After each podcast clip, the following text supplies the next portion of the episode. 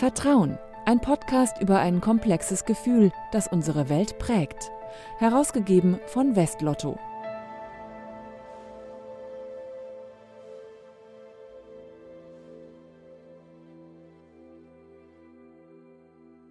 Willkommen zu einer neuen Folge des Vertrauen Podcasts, heute mit Philipp 1. Schönen guten Tag.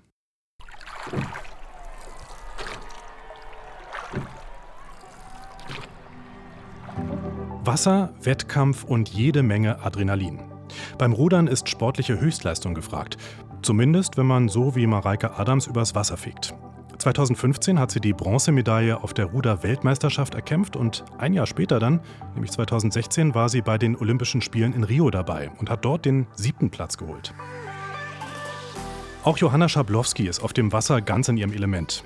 Die 23-Jährige hat gerade beim Parasegeln die Silbermedaille gewonnen, und zwar auf der Inklusionsweltmeisterschaft. Was Mareike und Johanna gemeinsam haben? Naja, beide werden vom Land Nordrhein-Westfalen und von Westlotto gefördert. Johanna ist eins von acht Top-Talenten, die dieses Jahr für ihre sportlichen Leistungen geehrt werden. Mareike nimmt wiederum an einem Alumni-Programm teil, das die Vernetzung ehemaliger Profisportlerinnen fördert. Die 32-Jährige hat das Ruderboot nämlich eingetauscht gegen Pult und Tafel. Sie arbeitet heute als Lehrerin an einem Gymnasium. Was der Sport den beiden bedeutet und was sie daraus fürs Leben mitnehmen und vor allem auch welche Rolle Vertrauen dabei spielt, darüber werde ich heute mit Mareike und Johanna sprechen. Und ich freue mich riesig, dass Sie mir nun online zugeschaltet sind. Johanna Mareike, hallo. Hallo. Hallo. Johanna, äh, ich habe es gerade gesagt, Parasegeln. Ähm, da können sich vielleicht manche jetzt nichts drunter vorstellen. Was genau machst du da eigentlich? Also bei uns geht es eigentlich nur darum, dass Menschen mit Behinderung, aber auch ohne Behinderung zusammen in einem Boot sitzen und gemeinsam segeln können. Dadurch bleibt die Behinderung an Land und ja, es kann ohne Behinderung gesegelt werden. Und das ist auch ein spezielles Boot. Ich habe nämlich so ein kleines YouTube-Video von dir gesehen, hat einen schönen Namen Mausi 2. Wie funktioniert das genau? Was ist das für ein Boot? Also die Mausi 2 ist ein Inklusionsboot, eine SV14 und hat anders als normale Boote zwei Sitze in der Mitte und die sind schwenkend verstellbar, also durch einen Knopf am Lenker äh, kann man die Sitze nach rechts oder nach links schwenken, sodass die Personen sich nicht mehr umsetzen müssen.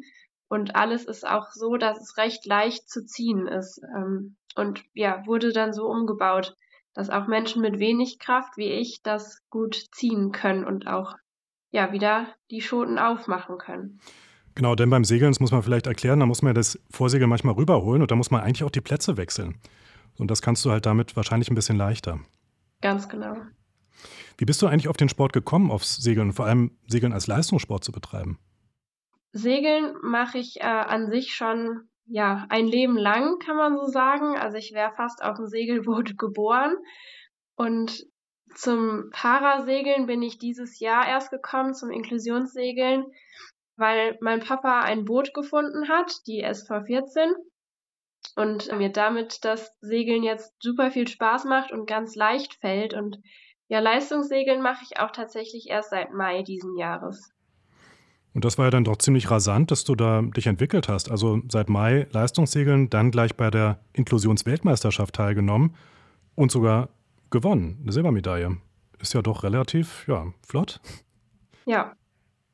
Was macht denn genau eigentlich den Reiz aus? Ich meine, ich bin jetzt selber eher so ein, so ein Sonntagssegler, der mal ganz gemütlich gerne auf einer Jolle schippert. Ähm, aber das ist ja doch noch ein ganz anderer Schnack hier, wenn du jetzt da wirklich gegen andere antrittst. Ja, was macht so den Reiz aus? Ist der Wettkampf, das Adrenalin, Nervenkitzel, aber auch die, so vielleicht die körperliche Hochleistung? Was ist es bei dir? Das ist auf jeden Fall Nervenkitzel. Es macht aber gar nicht so den Wettkampf aus, sondern eher das mit Menschen etwas zu machen, mit ähm, der Natur verbunden zu sein und ja, dabei Spaß zu haben. Mhm, aber schon auch ein bisschen Nervenkitzel, aber auch Spaß. Mareike, wenn du jetzt Johanna so zuhörst, deine aktive Zeit ist ja jetzt ein Stück weit vorbei. Hm, kriegst du da schon nochmal Lust auf Leistungssport? Ja, also ich habe es ja sehr intensiv betrieben. Ich war zehn Jahre in der Nationalmannschaft und mittlerweile muss ich sagen, bin ich froh, dass ich nicht mehr vor diesen Wettkämpfen stehe und diesen hohen Adrenalinspiegel, äh, dem ja, entgegentreten muss. Ähm, ich habe das aber zu der Zeit sehr genossen und ich hätte es auf gar keinen Fall äh, missen wollen. Und ich habe auch immer gesagt, wenn mich Leute gefragt haben, warum ich das mache, dass es eine Art von Droge ist, an der man äh, sich sozusagen wieder hochzieht, ähm, weil es unheimlich viel Spaß gemacht hat, also mir Spaß gemacht hat, tatsächlich mich mit anderen messen zu können, aber das Messen im Team zu schaffen. Ähm, und ja, jetzt bin ich aber froh, dass ich so andere Herausforderungen im Leben äh, meistern kann und nicht mehr auf dem Wasser aktiv bin. Also schön war es, aber auch schön, dass es wieder vorbei ist. So, so ja, natürlich. So von beidem. Ja. Gibt es denn irgendwas, was du aus dem Leistungssport in dein jetziges Leben mitgenommen hast?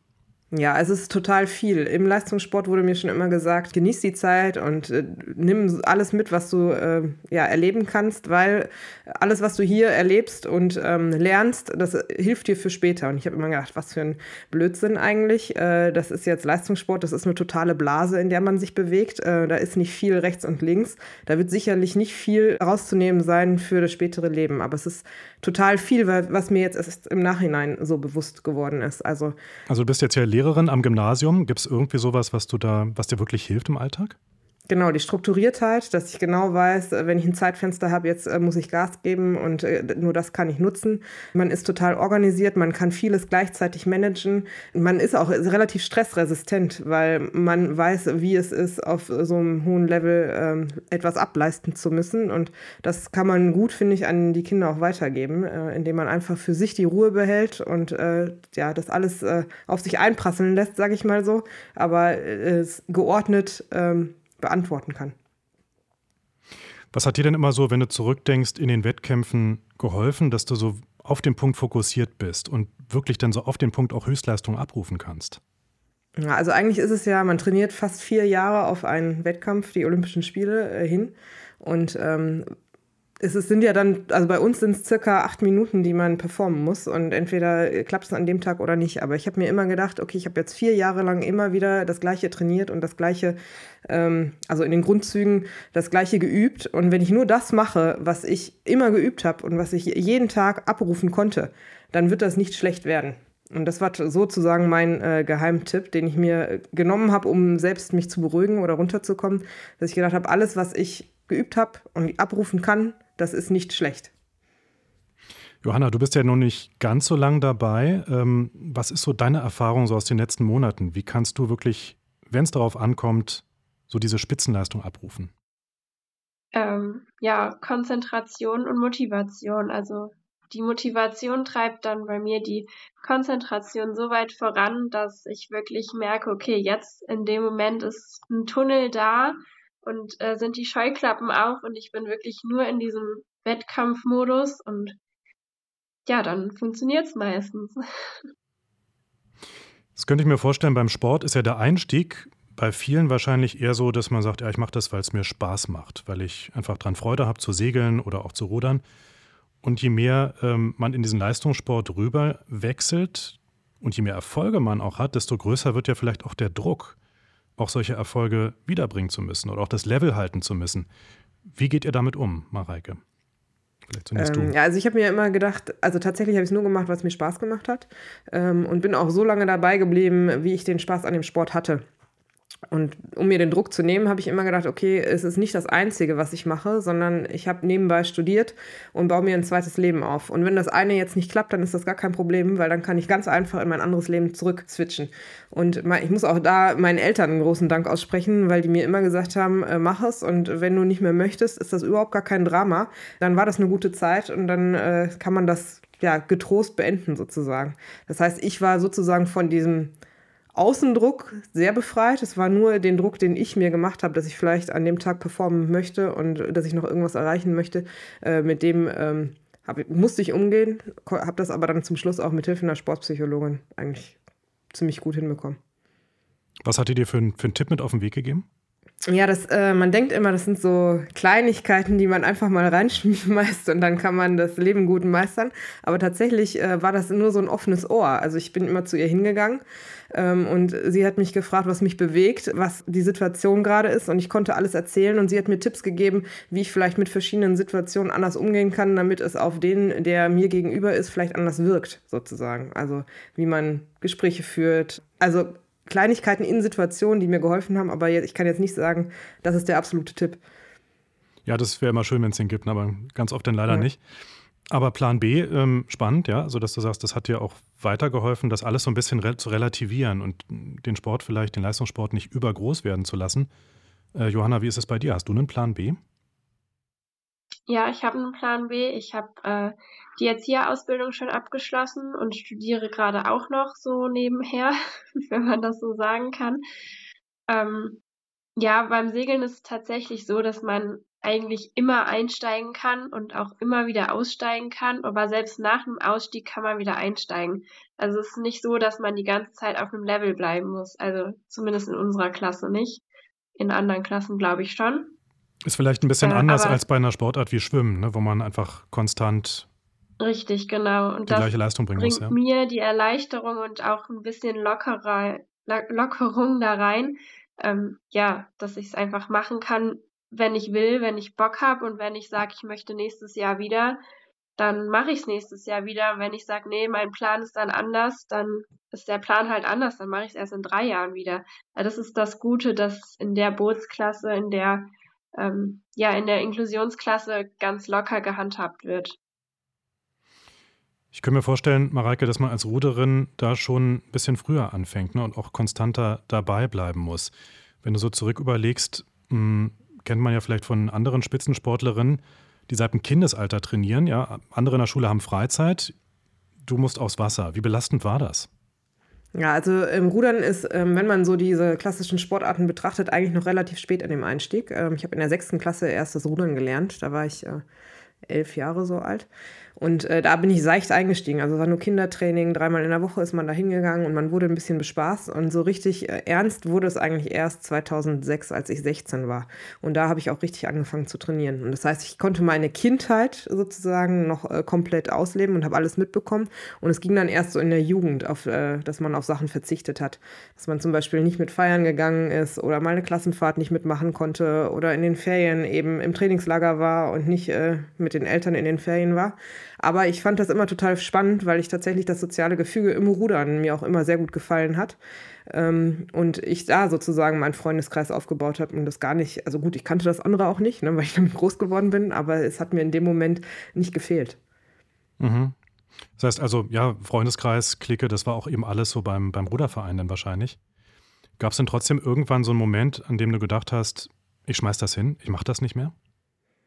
Ja, ähm, also der Übergang von diesen Altersklassen. Also ich bin ähm, im Juniorenbereich war ich sehr erfolgreich, war doppelte Juniorenweltmeisterin, bin dann in den U23-Bereich gegangen. Es ging auch alles fließend, da bin ich auch doppelte U23-Weltmeisterin geworden.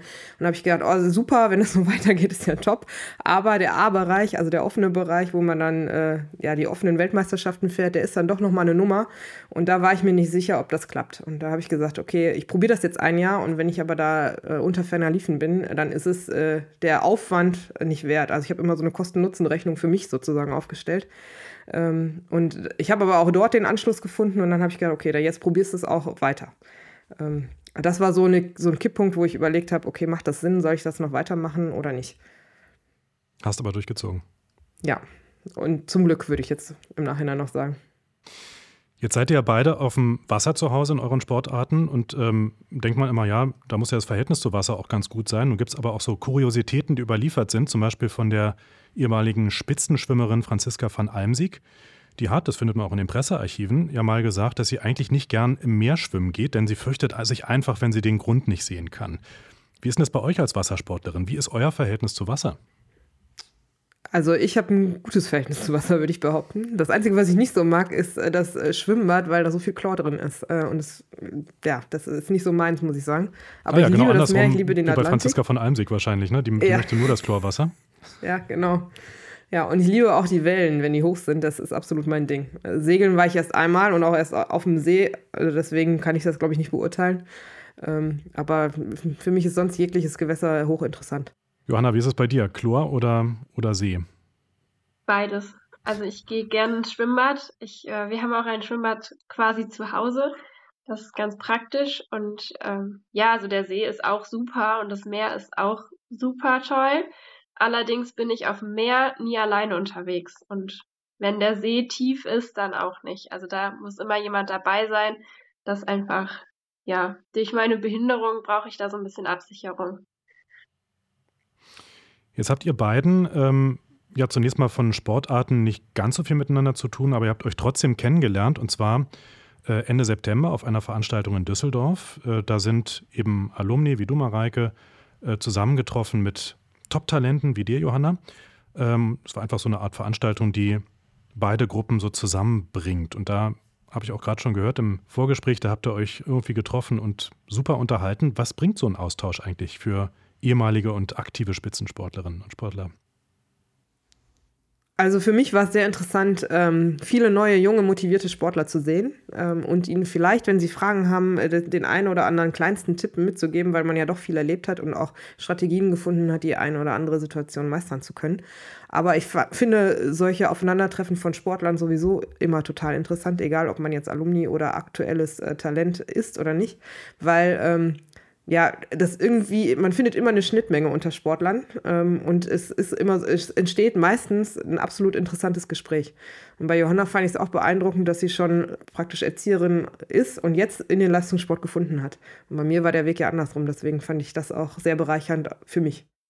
Ja, für mich war es auch super bereichernd. Mareike hat mir viele Tipps noch geben können, die ich so in der beruflichen Werdelaufbahn ähm, ja noch mitnehmen kann, aber auch ja, wie man da sich ähm, ja einfach noch selber auch ein bisschen, wenn der Druck da ist, dass er da sein kann, aber dass es da halt zur Not auch einen Weg raus gibt oder man geht ihn halt einfach weiter. Und das hat ja mir super viel Spaß gemacht, mich mit Jüngeren und Gleichaltrigen, aber auch Älteren auszutauschen. Lasst uns doch mal sprechen über das Thema Vertrauen. Das ist ja auch so ein Kernthema hier bei uns im Podcast. Ähm, ist ja wahrscheinlich aber auch ein Thema, das euch im Spitzensport öfters begegnet. Aber wo genau? Also wo spielt Vertrauen im Spitzensport eigentlich eine Rolle für euch? Mareike. Ähm, ja, also äh, es gibt total viele Komponenten meiner Meinung nach, weil erstmal braucht man das Vertrauen zu dem Trainer oder auch dem Dachverband, dass das, was man trainieren soll, auch zielführend für einen ist, um an dem Tag seine Leistung abrufen zu können.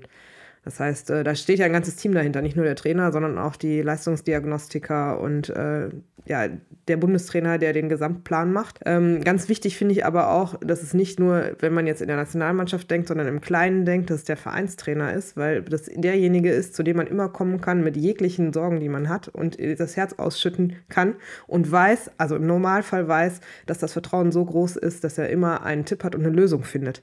Ähm, und dass jetzt man keine Angst haben braucht, dass wenn man jetzt was von sich preisgibt, äh, das vielleicht negativ für einen ausgelegt wird. Und das fand ich immer sehr, sehr wichtig. Und natürlich im Rudern, also ich war nie alleine unterwegs auf den großen Wettkämpfen. Ich war mindestens immer zu zweit im Boot. Hat jeder seine Aufgaben und man muss äh, darauf vertrauen, dass die Aufgabe in diesen acht Minuten für beide positiv erledigt wird, sozusagen. Ne? Also äh, ist auch häufig auch so blinde Absprache wichtig, äh, die man über die Regatten und über die Wettkämpfe erlernt und miteinander lernt auch zu kommunizieren.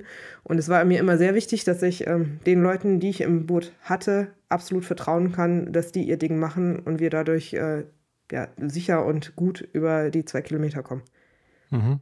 Das heißt, Vertrauen ins Team, in den Trainer, Trainerin, aber auch das ganze Team, das da drumherum steht, das man vielleicht gar nicht so sieht, an das man gar nicht denkt.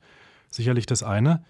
Johanna, bei dir ist ja auch äh, das Gerät wahrscheinlich auch nochmal, kommt hinzu, dass man auch da ein besonderes Vertrauen brauchst. Du hast gesagt, es ist ein Inklusionssegelboot, also nochmal ein spezieller Bau. Ähm, ich habe auch gelesen, äh, du hast eine Erkrankung, dass dir einfach Kraft fehlt an mancher Stelle.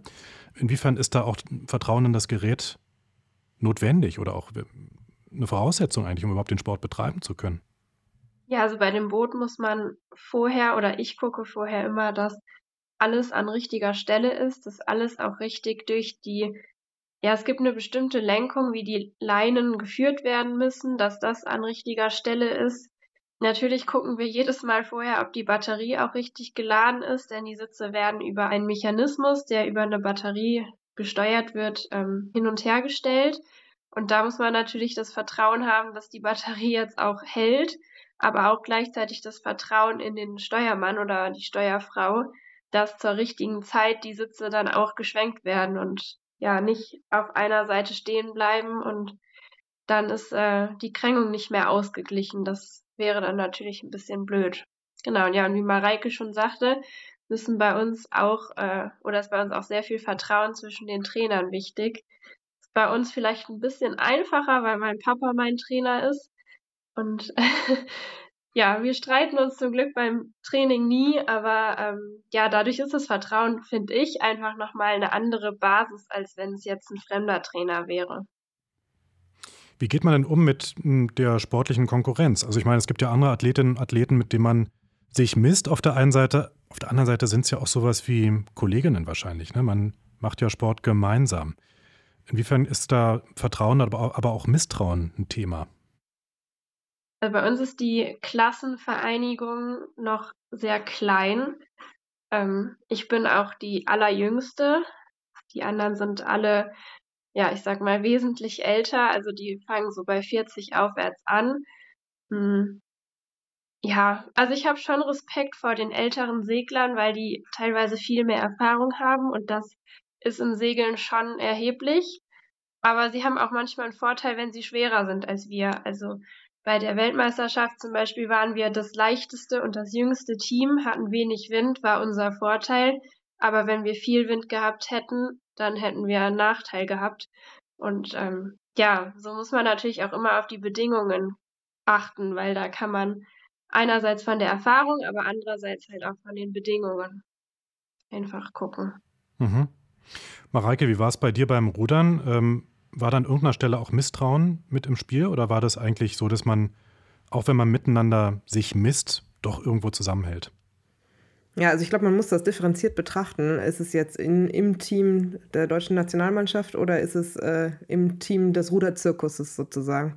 Klar wird man, also es ist ja auch ein großes Thema in den Medien immer, ähm, wenn so ein, wie so ein Phönix aus der Asche von nichts auf äh, Weltmeistertitel kommt äh, im Rudern, tatsächlich macht man sich schon den ein oder anderen Gedanken, woher kommt das? Ähm, ohne jetzt direkt zu sagen, okay, das ist nicht mit fairen Mitteln entstanden.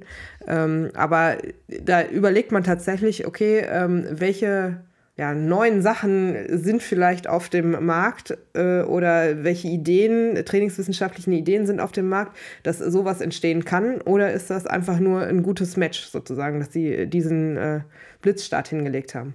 Und wenn man jetzt im, in der deutschen Nationalmannschaft geschaut hat, hatte man eigentlich nicht wirklich Misstrauen, weil man wusste, also wir mussten uns immer qualifizieren im April und alle im Einer, also wir sind alleine gerudert. Mhm. Ähm, und danach wurden die Boote zusammengestellt. Das heißt, jeder musste zu der Zeit performen und wusste eigentlich, dass nur einer von diesen acht Leuten, die nominiert werden, im Einer landet und andere, alle anderen könnten irgendwie zusammenrudern.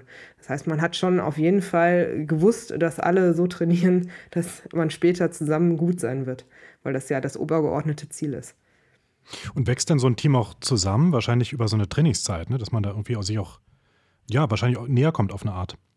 Ja, also es sind ja häufig, äh, also es sind ja nicht gewählte Vereinigungen, die man jetzt äh, trifft sozusagen, sondern es sind ja gesetzte Vereinigungen. Und klar findet man den einen vielleicht sympathischer als den anderen, aber ich, in der Zeit, in der man äh, zusammen lebt, weil man, würde ich sagen, lebt auf jeden Fall, oder ich habe mehr Zeit mit den Leuten verbracht als mit meiner Familie. Ähm, das heißt, man findet sich auf jeden Fall zusammen und ähm, es entsteht auch eine Basis, mit der man gut arbeiten kann und vielleicht sogar etwas mehr als Arbeit entsteht. Wenn ihr beide jetzt, äh, Mareike und Johanna, euch auf so einem Event trefft, ihr seid nun beide Spitzensportlerinnen, teils gewesen, teils aktiv, ist das irgendein besonderes Verhältnis, das man ganz automatisch hat, einfach weil man Erinnerungen teilt oder Erlebnisse teilt, die andere nicht gemacht haben? Also geht ihr da in einem anderen Vertrauensverhältnis aufeinander zu? Ich würde sagen schon. Also die Erfahrungen, die man einfach teilt, ob das jetzt länger oder kürzer gewesen ist, diese Zeit, die man dann im Spitzensport verbracht hat oder noch verbringt. Ja, davon können halt einfach beide profitieren und beide von ihren Erfahrungen ja reden und leben. Und ich glaube, dass das schon so ein bisschen, ja, so eine positive Atmosphäre, so eine Empathie ausmacht. Ja, ich würde es absolut unterstützen. Ähm, was mir immer auffällt, ist, wenn man Leute trifft, die vielleicht über einen gewissen Zeitraum einen Sport intensiver betrieben haben, dann ist äh, sofort ein Verständnis dafür da. Oder auch, ähm, wenn man Musiker trifft, die über eine längere Zeit wirklich viel Zeit in ihre Musik investiert haben, dann ist das auch äh, sofort ein Verständnis dafür, das, was man gebracht hat. Und dann kann man sich auch leichter öffnen. Äh, anderen gegenüber ist, geht mir zumindest so, bin ich häufig eher ein bisschen äh, zurückhaltend und erzähle davon gar nicht so viel, weil ich nicht möchte, dass das so als was Besonderes aufgefasst wird. Ähm, und wenn man aber Sportler trifft, die in dem gleichen Maße unterwegs waren oder vielleicht auch in einem anderen Maße, aber auf jeden Fall wissen, was es bedeutet, dann ist das nichts Besonderes, sondern dann hat das jeder gemacht. Und dann öffnet man sich viel mehr und kann, also weiß sofort, okay, ich kann mich öffnen und kann denjenigen äh, ja, vertrauensvoll sozusagen alles erzählen, was gefragt oder vielleicht gerade interessant ist. Und ist vielleicht so ein bisschen freier auch von sich aus, ne? Genau. Ja. Da habe ich nur noch eine Frage an euch. Gibt es eine Vertrauensperson, mit der ihr gern mal eine Tour übers Wasser machen würdet? Wer wäre das? Johanna. Das ist schwierig, weil mit den äh, Personen mache ich oft Touren übers Wasser. ja, das beim Segeln, genau, das wollen wahrscheinlich alle. Also zum einen ist natürlich mein Papa, aber auch ähm, meine Mama und meine Geschwister, die ja auch segeln.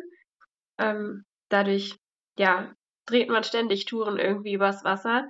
Ähm, aber auch Lili, die mit mir die Weltmeisterschaft gesegelt ist und auch der junge Herr, der mit mir den Film gesegelt ist, den man auf äh, der Seite vom LSB gucken kann. Den YouTube-Clip meinst du? Mhm. Mhm. Und Mareike, gibt es eine Vertrauensperson, die vielleicht nicht ständig auf dem Wasser ist, aber die du gerne mal mitnehmen würdest im Ruderboot? Also ich glaube eher nicht, weil ähm, also für mich ist das nicht der Sport oder das Element Wasser, was, ähm, was das Besondere ausgemacht hat, sondern meine Vertrauenspersonen ist, äh, Personen sind auf jeden Fall meine Familie und die haben mich auf jedem Wettkampf begleitet. Also egal, ob es ein Weltcup war oder ob es eine Weltmeisterschaft war oder eine kleinere Regatta, die waren immer da. Und das hat mir unheimlich viel Unterstützung gegeben. Und wenn Sie jetzt sagen würden, wir würden uns wünschen, dass du mal mit uns eine äh, Tour übers Wasser drehst, dann bin ich sofort dabei und äh, denke überhaupt gar nicht darüber nach, äh, dass ich auch vielleicht Nein sagen könnte, sondern würde das machen. Aber ich glaube, also die Personen, die mir so nahe stehen, sind jetzt nicht die passionierten Ruderer. Ich würde es denen zuliebe machen, aber äh, müsste es jetzt nicht unbedingt machen. Und sind wahrscheinlich genau die Personen, die jetzt froh sind, dass du nicht ständig rudern bist, sondern auch mal zu Hause zwischendurch. Ja, bestimmt, ja. Mareike Adams und Johanna Schablowski, ganz vielen Dank, dass ihr hier wart. Vielen Dank auch. Danke. Und vielen Dank natürlich auch an alle Hörerinnen und Hörer. Und wenn Sie mehr wissen wollen über die Top-Talente des Sports in diesem Jahr, dann schauen Sie doch einfach mal online vorbei und zwar unter www.lsb.nrw. Und dort finden Sie auch die kurzen Videoporträts, von denen wir gerade gesprochen haben, mit allen Gewinnerinnen und Gewinnern. Und empfehlen Sie auch gern, wenn Sie mögen, den Vertrauen-Podcast. Es gibt uns kostenfrei auf Apple, Spotify und vielen weiteren Portalen. Vielen Dank und alles Gute. Mein Name ist Philipp Eins.